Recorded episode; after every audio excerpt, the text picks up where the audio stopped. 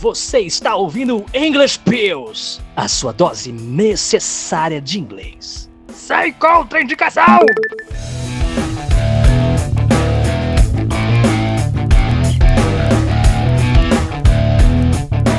Nós vamos aprender hoje, Teacher Du? Hoje nós vamos aprender sobre o sotaque brasileiro ao falar inglês e quão importante é diminuir ou excluir ele da sua oralidade, ok?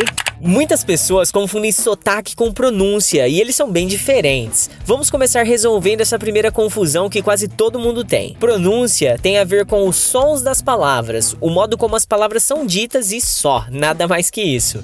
Sotaque já é algo mais amplo e regional. Por exemplo, você mora no Brasil e só aqui no nosso país você já consegue identificar inúmeros sotaques diferentes na língua portuguesa. Essas variações acontecem também no inglês e em outros idiomas, ok? Quando você começa a estudar inglês, geralmente você nem consegue reconhecer diferentes sotaques. Os principais são o americano, britânico e irlandês.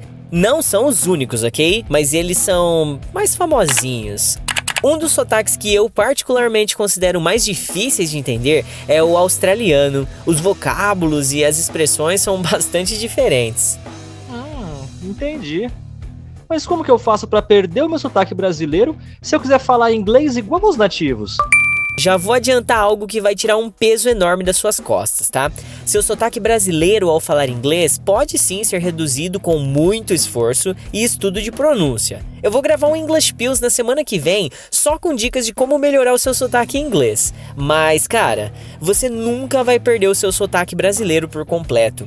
Você não precisa ficar imitando um nativo ou até pior, querendo se transformar em um. Lembre-se, você é brasileiro e aprendeu inglês. E se você domina bem o seu segundo idioma, já deve se orgulhar pelo simples fato de conseguir se comunicar com clareza e objetividade.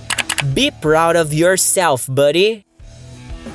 Você ouviu English Pills, uma dica de inglês tiro e queda, oferecida pelo BBFI! O nome já diz tudo. Você pode falar inglês.